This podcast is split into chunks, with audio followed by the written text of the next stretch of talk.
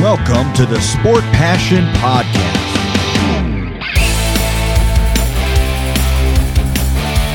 And here is your host, Lars Marendorf.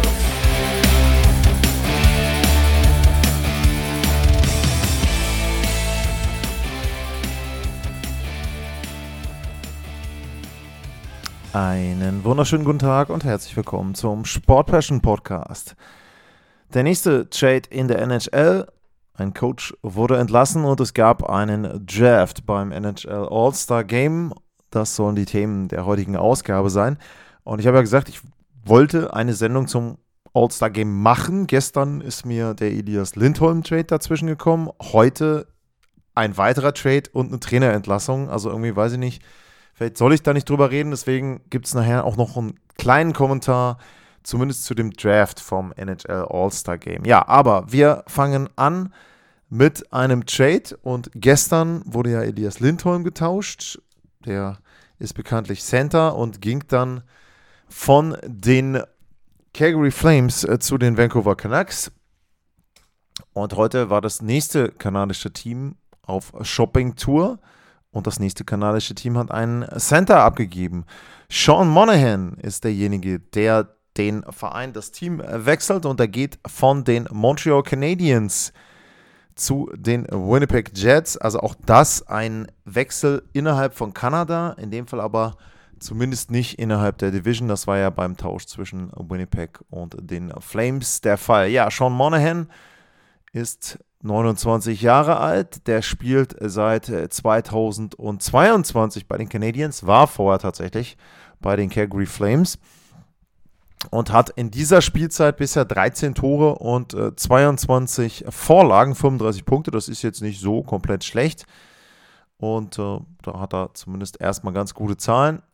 Wenn man allerdings so ein bisschen weiter reinschaut, auch in seine Advanced Metrics, dann wirken diese Zahlen nicht mehr ganz so positiv. Also zum einen ist zu sagen, er hat ungefähr die Hälfte der Punkte im Powerplay gesammelt. Also da eben ein echter Spezialist, sechs Tore, zehn Vorlagen bisher. Und ähm, es ist so, wenn man sich seine Corsi-Werte zum Beispiel anguckt, da liegt er im Moment bei knapp 45 Prozent, beim ähm, Goals Vorwert knapp über 50 Prozent. Ähm, Expected Goals ist er bei auch wieder 45 Prozent. Also das sind alles Werte, die eben unter den 50 Prozent liegen. Das heißt also, er hat eigentlich eher einen negativen Impact auf sein Team, wenn er denn auf dem Eis ist. Was man sagen muss, er ist ein solider ähm, Face-Off-Spieler, gewinnt über 50, ich glaube 54 Prozent seiner Face-Offs, also das ist okay. Aber ja, viel mehr ist es dann eben äh, da auch nicht. Und er ist natürlich qualitativ eine ganz andere Nummer als Elias Lindholm gestern. Also das muss man wirklich sagen, da kann man jetzt nicht drüber reden, ähm, dass dort eben entsprechend zwei ähnliche Spieler gewechselt sind. Daher auch der Return nach Montreal. Die bekommen einen Erstrunden-Pick und einen Conditional Third-Round-Pick, also einen Drittrunden-Pick. Und den bekommen sie nur, wenn ich es jetzt richtig verstanden habe, wenn die Winnipeg Jets den Stanley Cup gewinnen sollten. Ansonsten bleibt es, meine ich, jetzt erstmal bei einem Erstrunden-Pick. Zumindest steht hier nichts weiter bei den Jade-Details mit dabei. Man muss aber auch sagen, im Gegensatz zu Elias Lindholm ist Sean Monahan auch günstiger. Der kostet unter 2 Millionen, 1,985 Millionen genau ist das Gehalt. Also von daher schon etwas weniger, was die Winnipeg Jets da ausgeben müssen. Und er wird sicherlich nicht ganz so die Erwartungen haben, oder man wird an ihn nicht die Erwartungen haben, die die äh, Vancouver Canucks an Lindholm haben. Monahan würde ich eher als Zweit, vielleicht sogar eher als Drittreihen Center sehen. Ich hatte die Winnipeg Jets vor kurzem, da war Mark Scheifele, äh, Mark Scheifele nicht mit dabei. Adam Lowry äh, hat da vorne gespielt. Vladislav äh, Namestnikov hat auch eben Center gespielt. Das sind die beiden etatmäßigen. Dazu kommt eben noch Scheifele und Sean Monahan. Ich muss sagen, dass mir Lowry da eigentlich ganz gut gefallen hat. Auch Namestnikov war zu sehen, war präsent, war da. Also da sind die Center gar nicht so schlecht besetzt. Was man aber sagen muss, ist eben, Scheifele ist ja auch verletzt. Deswegen kann man eben da sagen, ist vielleicht auch so ein bisschen eine Vorsichtsmaßnahme. Aber auf der anderen Seite, bei Sean Monahan ist es so, der hat zuletzt 2016, 17 82 Spiele gemacht. Ist jemand, der sehr, sehr häufig verletzt ist. Das war zum Beispiel auch einer der Gründe, warum er letztes Jahr nicht vor der Trade Deadline getauscht wurde. Er stand auch auf vielen Boards mit drauf, gab auch da wieder diverse Teams, wo man gesagt hat, hey, da könnte Sean Monahan reinpassen, das macht Sinn. Wurde da nicht getauscht. Und Dementsprechend äh, würde ich da jetzt nicht drauf setzen, dass der jetzt alle Spiele macht. Ja, er ist in dieser Saison gesund bisher, gar keine Frage. Aber ja, ob das so bleibt, muss man wirklich abwarten. Und ähm, trotzdem finde ich es gut, dass die Winnipeg Jets etwas machen. Also auch da ist zu erkennen, dass es so ist wie bei den Vancouver Canucks. Die Jets sagen, hey, wir haben eine überragende Saison. Conor Hellerberg spielt richtig, richtig gut. Wir haben ein gutes Team. Wir haben viele Spieler dazu bekommen. Dazu gibt es übrigens nachher noch was anderes. Äh, Im Pierre-Luc Dubois-Trade haben wir viele Assets reinbekommen. Wir haben unsere Reihen besser zusammengestellt. Wir sind tiefer geworden und wollen jetzt das Ganze noch ein bisschen mehr auf solide Füße stellen und sagen, okay, wir haben auch für einen Ausfall jemanden, wir können variieren. Das habe ich ja gestern bei Lindholm schon gesagt. Monahan wird nicht ganz so sein. Also bei 5 gegen 5, Achtung, Achtung, äh, da wird es gefährlich. Im Powerplay, sicherlich kann er damit helfen. Wie gesagt, falls mal ein Center ausfällt, ist er zumindest eine Variante dann, eine Möglichkeit. Er kann auch Flügel spielen. Ähm, hat er zumindest schon gemacht. Von daher auch da so eine gewisse Flexibilität, aber naja, so richtig, ähm, wie gesagt, ist nicht die gleiche Klasse hat auch dann ähm, keinen Vertrag mehr im nächsten Sommer. Von daher auch kein großes Risiko für die Jets. Sie haben was gemacht. Er ist sicherlich nicht oberste, oberstes Regal, aber da wäre auch die Frage, was ist da möglich gewesen? Ähm, vielleicht hätte man da einen Jake Günzel als Flügelspieler eher holen müssen, aber Center-Position gab es mehr Need für die Winnipeg Jets. Dementsprechend haben sie da gehandelt. Wie gesagt, grundsätzlich finde ich es gut, dass die Vereine was machen, dass da auch sozusagen versucht wird, all in zu gehen. Da wird versucht, den Titel zu gewinnen. Es wird nicht gesagt, hey, wir lassen das einfach so, sondern auch da wieder relativ frühzeitig, auch ein paar Wochen vor der Trade Deadline. Vielleicht eben auch mit dem Hintergedanken, hey, Moment mal, wir schnappen vielleicht den Fs Sean Monahan weg, wobei ich glaube, dass er Colorado nicht so ganz gepasst hätte. Vielleicht schnappen wir ihn einem anderen Team weg in der Conference. Dementsprechend ich finde es gut, was die Jets gemacht haben. Für Montreal kein großes Ding. Erstrunden-Pick bekommen für einen Spieler, der äh, rausgeht aus äh, Montreal sowieso im nächsten Sommer. Also da finde ich schon, ähm, dass sie das gut gemacht haben. Es kam bei Twitter die Frage, das finde ich übrigens äh, mega, muss ich gleich mal einmal drauf eingehen, wer das denn alles war. Ich finde es gut, ähm, dass ihr da interagiert. Also at Lars-Mar, auch da, wenn ich zu den Trades ein bisschen was schreibe, sehr, sehr gerne eure Meinung. In dem Fall ist es äh, Bob Gross oder Ed Gross Bob äh, mit der Frage, damit haben die Habs, oder mit dem Kommentar eigentlich, damit haben die Habs die Playoffs wohl abgeschrieben. Äh, Würde ich sagen, nicht zwangsläufig, aber sie werden nicht alle oder versuchen nicht alles, um in die Playoffs zu kommen. Ich meine, man muss jetzt ja auch mal realistisch schauen, wie sieht die Tabellensituation aktuell aus. Äh, Montreal ist jetzt im Osten das drittletzte Team, 48 Punkte. Und die Red Wings, die im Moment den zweiten Wildcard-Platz belegen, die haben 58. Und dazwischen liegen 1, 2, 3, 4, 5 andere Teams. Also nicht nur diese 10 Punkte wären zu überholen, sondern auch noch fünf andere Teams. Sehr, sehr unwahrscheinlich. Dementsprechend kann ich schon verstehen, dass ein Team, was im Moment in einer Phase ist, wo sie lernen, wo sie eben versuchen, besser zu werden, was ihnen ja auch gelungen ist, gar keine Frage, ne? wenn man den Rekord jetzt sieht und wenn man auch sieht, die Verbesserungen zu, vor allem zum Beginn der letzten Saison, ist Montreal besser geworden und dementsprechend, warum nicht sich jetzt einen Erstrunden-Pick holen für einen Spieler, der im Sommer sowieso geht. Also das kann ich da schon voll nachvollziehen aus Sicht der Canadiens. Dann hatte ich eben erwähnt, dass es ja den Pierre-Luc Dubois-Trade gab und der ist bekanntlich nach Los Angeles gegangen und die Los Angeles Kings, die waren zu Saisonbeginn eines der besten Teams der Liga. Die hatten einen neuen NHL-Rekord aufgestellt. Elf Siege zu Saisonbeginn, auswärts in Folge. Ja, und das Ganze ging bis Ende Dezember. Und Ende Dezember standen sie richtig gut da. Da hatten sie einen Rekord von 20, 8 und 4, 44 Punkte. Das war da Platz 3 in der Pacific, aber trotzdem sehr, sehr gut. Sie hatten sieben Punkte Vorsprung auf Seattle, die lagen auf vier und auf die Edmonton Oilers zum Beispiel hatten sie elf Zähler Vorsprung. Das war die Situation der Los Angeles Kings zu dem Zeitpunkt. Und wenn man sich jetzt die Standings anschaut, dann sind die Kings bei 56 Punkten. Das heißt, sie haben seit Ende Dezember zwölf Zähler geholt. Das ist ziemlich mau. Und die Edmonton Oilers, die haben mittlerweile drei Punkte mehr als die Los Angeles Kings und drei Spiele weniger. Das heißt, man kann auch da davon ausgehen, so wie die im Moment spielen, sind es dann sechs Punkte, die sie holen. Sagen wir mal, sie holen halt nur vier Punkte, aber dann wären es bei gleicher Bilanz plötzlich sieben Zähler Rückstand aus den elf Vorsprungen. Das heißt, sie haben allein auf die Oilers in dem Zeitraum seit Ende Dezember 18 Punkte verloren. Und einer der Gründe, warum sie so viele Punkte verloren haben, das ist die Torhüterposition.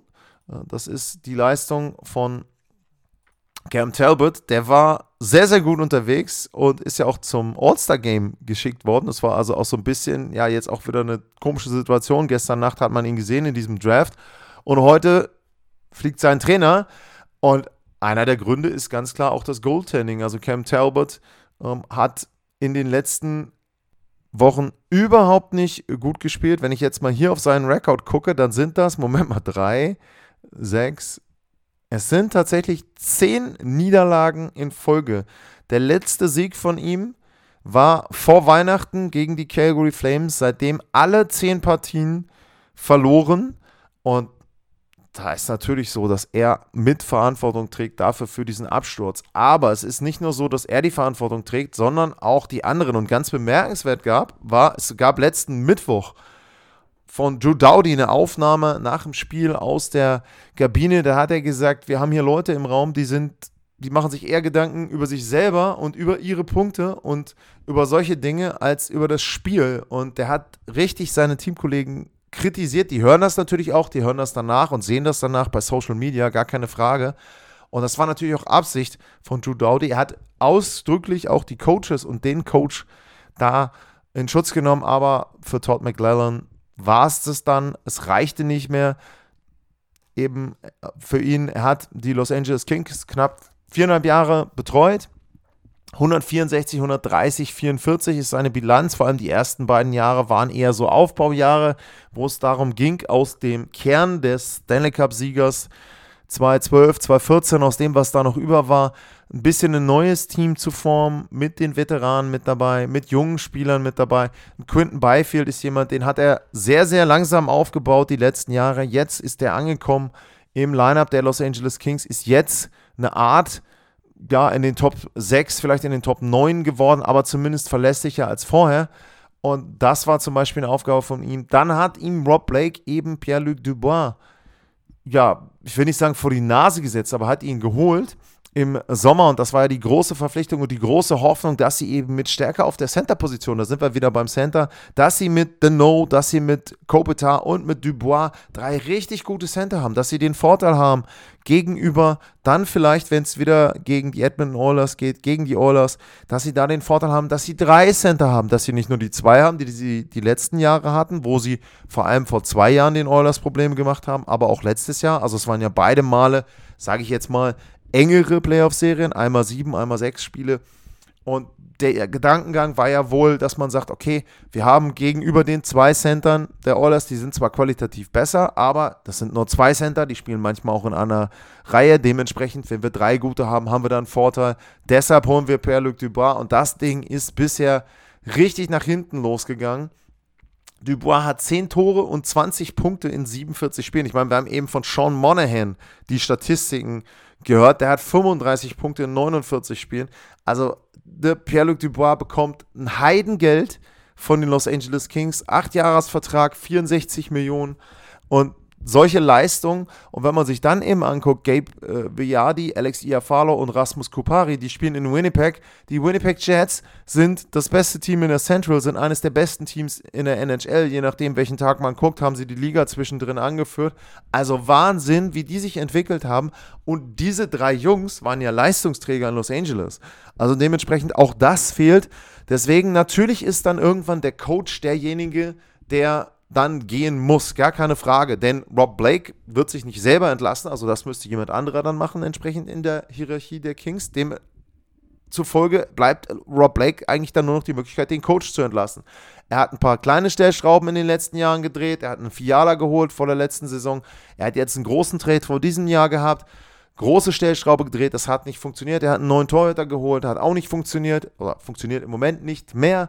Und dementsprechend für Rob Blake blieb nur noch der Weg Trainerentlassung, Todd McLellan raus. Nur meiner Meinung nach wird auch Rob Blake stark hinterfragt werden bei den Los Angeles Kings. Das ist für mich einfach klar. Und wenn das jetzt nicht funktioniert, wenn sie jetzt nicht eben die Kurve bekommen, die Kings, dann ja, müssen sie einfach auch sehen, dass dann auf der Position des General Managers, glaube ich, auch etwas passieren wird.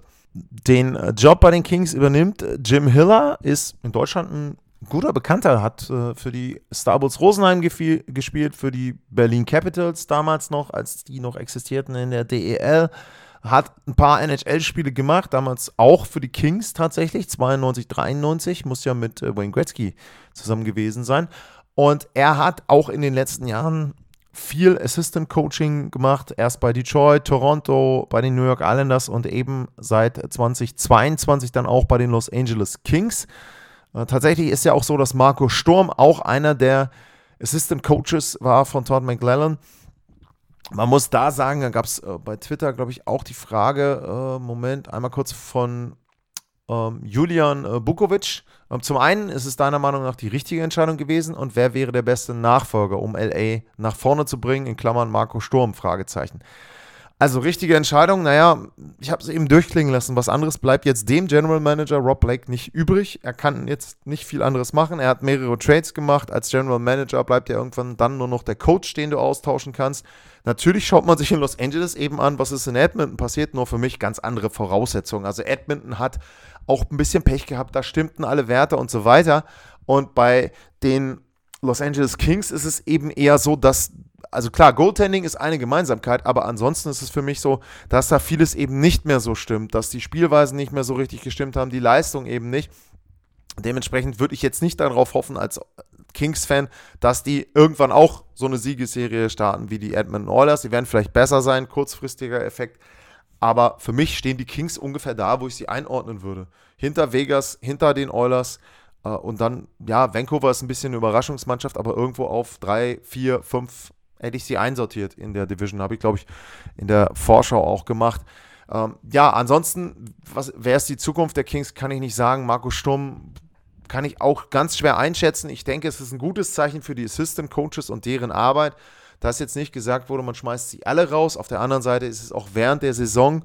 Und wenn du nicht den hundertprozentig passenden Head Coach gefunden hast, den du haben willst, dann sagst du vielleicht, lass es erstmal die Assistant Coaches machen und einen äh, ziehst du dann eben hoch in dem Fall eben äh, Hiller, der ja auch dann wirklich von denen äh, im Vergleich dann auch zu Marco Sturm zumindest auf der Coaching-Position im NHL-Bereich die größere Erfahrung hat ähm, auf der Assistant-Coaching-Position und dann ist es für mich logisch, dass man ihn dann entsprechend hochzieht und da dann ja diese äh, Geschichte als Head Coach übernimmt. Die Los Angeles Kings entlassen Todd McLellan und Jim Hiller übernimmt.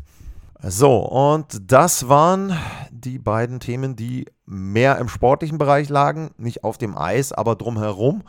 Und jetzt gibt es noch das Thema, was sich eben dann mehr im Showbereich bewegt. Es geht ums NHL All-Star Game. Und ähm, da werde ich jetzt gar nicht auf, auf die Spieler insgesamt eingehen, wer da wie ähm, ausgewählt wurde von der NHL selber, sondern es geht tatsächlich jetzt in den nächsten Minuten nur um den Draft für dieses NHL All-Star Game. Man hatte sich überlegt, dass man erstmals seit 2000, lass mich mal nachgucken, es war, Moment, 2015 wieder einen Draft abhalten wollte und das klang für mich erstmal ganz interessant. Ähm, es gab vier Teams mit den jeweiligen Captains. Team Youth äh, mit Jack und Quinn Hughes als Captains. Ähm, Jack kann ja im Moment nicht spielen. Team Matthews, Austin Matthews, Team McKinnon, Nathan McKinnon und Team McDavid. Und die bekamen jeweils einen, eine kanadische Prominente, Prominenten mit dazu. Und das war einmal Michael Bublé, Justin Bieber, Tate McRae, die auch auftritt jetzt am Wochenende, und Schauspieler Will Arnett. Und erstmal klang das Ganze für mich ganz interessant. Ein Draft wieder mit Prominenten dabei, mit auch jemandem wie Michael Bublé, den ich als jemanden einschätze, der schon ein bisschen Show machen kann, wenn man mal ein paar Videos, Features, Interviews mit ihm gesehen hat, dann ist er, glaube ich, auch jemand, der weiß, wie man Leute begeistern kann, wie man auch ein bisschen Stimmung machen kann. Ja, und das Ganze war dann eben mit äh, John Butchicross und äh, David Amber, glaube ich, die beiden, die das Ganze moderiert haben. Und es war, und das nehme ich jetzt mal vorweg, langweilig. Es war einfach langweilig. Es ging dann, also sie haben dann erst so getan, so unter dem Motto, ja, jetzt, ne, also macht jetzt mal euren Pick und ähm, dann, sie sollten sich dann beraten. Die haben alle ein Mikro gehabt. Du hast nicht einen irgendwie Satz, Satz gehabt, der interessant war. Das Einzige, was ein bisschen kontrovers war und was in dem Sinne lustig war, als äh, Conor McDavid hatte, ich weiß gar nicht mehr, in welcher Runde das war, keine Ahnung. Ich sag jetzt mal, es war in Runde 10, hatte er Sam Reinhardt ausgewählt von den Florida Panthers. Nee, war nicht Runde 10. Sagen wir mal, es war Runde 7. Sam Reinhardt ausgewählt von den Florida Panthers. Und dadurch, dass es ein sogenannter Snake Draft war, Snake Draft heißt, es waren vier Teams. Das heißt, Team Nummer 1 pickt an 1, Team Nummer 2 an 2, Team Nummer 3 an 3, Team Nummer 4 pickt natürlich an 4 und pickt dann direkt wieder an 5. Das heißt, wenn man das Ganze aufschreiben würde, ist wie so eine Schlange, zieht sich eben dann entlang. Das ist der Snake Draft gewesen. So, in dem Fall hatten also dann McDavid und sein Co-Captain waren es, glaube ich, drei Seitel einmal Sam Reinhardt verpflichtet und dann hat McDavid dann eben gesagt, yo, äh, und jetzt will ich auch nochmal von den Florida Panthers, den Mannschaftskollegen Sam Bobrowski. Ja, gut, das war so das kontroverseste und lustigste an dieser ganzen Veranstaltung. Und dann kann man sich, glaube ich, denken, wie das Ganze da abgelaufen ist. Dermaßen langweilig, keine wirkliche Show mit dabei. Ähm, teilweise habe ich das Gefühl gehabt, die Spieler haben die Fragen gar nicht verstanden. Sie haben teilweise überhaupt nicht versucht, in irgendeiner Form was drauf einzugehen. Also ich meine, teilweise sind die Fragen dann vielleicht auch von den von den Interviewern nicht so ganz clever gestellt. Auf der anderen Seite, äh, wir hatten das in Stockholm, da wurde Dylan Larkin, ich glaube, es war nach dem ersten Drittel im Spiel gefragt, was er denn so an schwedischen Wörtern aufgeschnappt hätte oder an schwedischen Begriffen irgendwie so. Und da hat er gesagt, so, pass mal auf, ähm, ich will jetzt hier nicht über Schwedisch reden, ich bin hier, um ein Hockeyspiel zu machen und fertig. Das konnte ich noch nachvollziehen, weil das ein Saisonspiel war, wo es um Punkte geht. Das hier ist ein NHL-Draft für ein All-Star-Game. Das ist zwei Tage bevor das All-Star-Game stattfindet. Es geht hier nicht um Playoffs, es geht hier nicht um irgendwas anderes. Es geht um ein All-Star-Game. Es geht um Spaß, es geht darum, die Leute zu unterhalten und es geht darum, ein bisschen Show zu machen. Und dafür fand ich es zum einen von der Liga irgendwie total langweilig aufgezogen. Auch da hätte ich mir irgendwelche anderen Sachen gewünscht. Und dann muss ich natürlich auch teilweise sagen, sind die Spieler aber auch selber schuld, wenn sie dann Antworten geben, die du einfach in die Tonne treten kannst. Und dass so eine Veranstaltung auch lustig sein kann, das haben wir ja gesehen damals während des einen Drafts vorm All-Star-Game als Alex Ovechkin. Da ging es damals darum, wer als letzter Spieler ausgewählt wird, der bekommt ein Auto. So, das haben sie übrigens diesmal versucht zu vermeiden, komme ich gleich auch noch zu. Aber äh, damals war es dann eben so, dass Ovechkin irgendwann wurde halt klar, er wurde noch nicht gewählt und dann saß er da und es wurden immer weniger Spieler und dann irgendwann hat er dann, glaube ich, einen Zettel ausgefüllt, please don't vote for me oder ne, nimm, nimm mich bitte nicht, ich will das Auto haben, ich brauche unbedingt ein Auto. Also er hat ein bisschen Show gemacht. Damals haben die Jungs offensichtlich auch nicht nur Wasser getrunken in ihren Bechern. Auch das, ja, ich brauche die da jetzt nicht betrunken auf dem Eis, aber auf der anderen Seite, oh, ich weiß nicht, dann fand ich es auch gewöhnungsbedürftig, diese drei, die drei Spieler, die da waren, die das verkündet haben, die kamen alle in Turnschuhen rauf und hatten dann halt alle äh, Turnschuhe an, plus den Celebrity. Und die Spieler, die auf dem Eis waren, also die dann da saßen, die hatten dann alle einen Schlittschuh. Keine Ahnung, dann mach's doch anders. Macht da Matten hin, macht irgendeinen Spaßwettbewerb, macht irgendwas, versucht das aufzulockern, irgendwas zu machen. Äh, ich weiß übrigens nicht, ich gehe davon aus, dass die Leute, die da drin gesessen haben, Geld dafür bezahlt haben. Ich weiß nicht, was da drum veranstaltet wurde, drum um dieses Spiel drumherum. Oder Spiel, Quatsch, war ja nicht mal ein Spiel, um den Draft drumherum. Aber ganz ehrlich, wenn ich dafür Geld bezahlt hätte und dann da sitze und mir das angucken darf, dann hätte ich gern mein Geld wieder gehabt oder ich würde nie wieder zu irgendeiner Veranstaltung gehen. Ja, das Ding war ausverkauft, weil in Toronto kosten NHL-Tickets 30.000 Dollar pro normalem Saisonspiel, gar keine Frage. Aber das war für mich eine Frechheit. Also, das habe ich überhaupt nicht verstanden. Total langweilig ohne Ideen, ohne irgendwas. Ich weiß nicht, wieso man sowas dann macht. Also äh, für mich nicht erklärbar, wieso die NHL aus diesem Potenzial, was für mich da ist in so einem Draft, dann wieder sowas macht und dann nochmal zurückzukommen zum letzten Pick, den haben sie dann nicht so gemacht wie da, damit es nicht kontrovers ist, damit da nicht einer sitzen muss. Der armen NHL-Millionäre und bis zum Schluss da sitzen muss, haben sie vier äh, Dingens hingemacht, haben sie vier ähm, Briefe oder Umschläge, Riesenumschläge verteilen lassen von, von kleinen Kindern, wurden die dann, glaube ich, an ähm, Dave Keehan gebracht und der hat sie dann wieder den Spielern gegeben und die haben sie dann ausgepackt. Oh, hey, also Show-Effekte ohne Ende, keine Ahnung. Also, äh, wie gesagt, ich, was soll das? Tut mir echt leid. Ich hätte gerne eure Meinung dazu. Info at sportpassion.de at Lars-Mar bei X. Wie habt ihr das gesehen? Habt ihr überhaupt was gesehen vom, äh, von diesem Draft? Ganz ehrlich, wenn ihr es nicht gesehen habt, ich sage ja sonst immer, schaut es euch bei YouTube an. Nein, schaut es euch bitte nicht an. Lasst es sein. Ihr könnt, schaut euch irgendwelche NHL-Highlights an, irgendwas anderes. Schaut euch dieses Spiel an von einer äh, PWHL. Guckt euch irgendwas Vernünftiges an, aber nicht diesen Draft für das All-Star-Game. Bitte nicht. Sorry, das war eine 6 für mich und möchte ich so in der Form nicht wieder haben, sondern bitte irgendwas anderes oder lasst es sein. Dann macht das die, die Zuschauer entscheiden. Ich habe keine Ahnung, aber das bitte nicht nochmal. So, jetzt meine Stimme eigentlich schon wieder weg und äh, die eigentliche Sendung über das All-Star-Game habe ich noch nicht aufgenommen. Ähm, mal gucken, wer heute noch oder morgen getauscht wird und was ich da noch machen muss. Ansonsten gilt natürlich wie immer, wenn euch der Podcast gefällt, sagt es weiter, abonniert ihn, bewertet ihn, würde mich sehr darüber freuen, wenn es da Bewertungen gibt. Bei Spotify ist das mittlerweile auch mit dabei bei Apple. Auch bei Spotify könnt ihr auch interagieren übrigens. Da gibt es die Möglichkeit, Kommentare zu machen. Es gibt auch die Möglichkeit, einfach zu loben. Ich freue mich darüber. Kritik auch gerne. Gerne Fragen, gerne Anmerkungen. Von mir aus auch zu diesem, ja, zu dieser Veranstaltung vor dem All-Star-Game. Wenn ihr das toll fandet, erklärt mir bitte warum. Vielleicht habt ihr auch irgendwas nicht verstanden. Ja, aber ansonsten war es das für heute. Vielen Dank fürs Zuhören. Bleibt gesund und tschüss.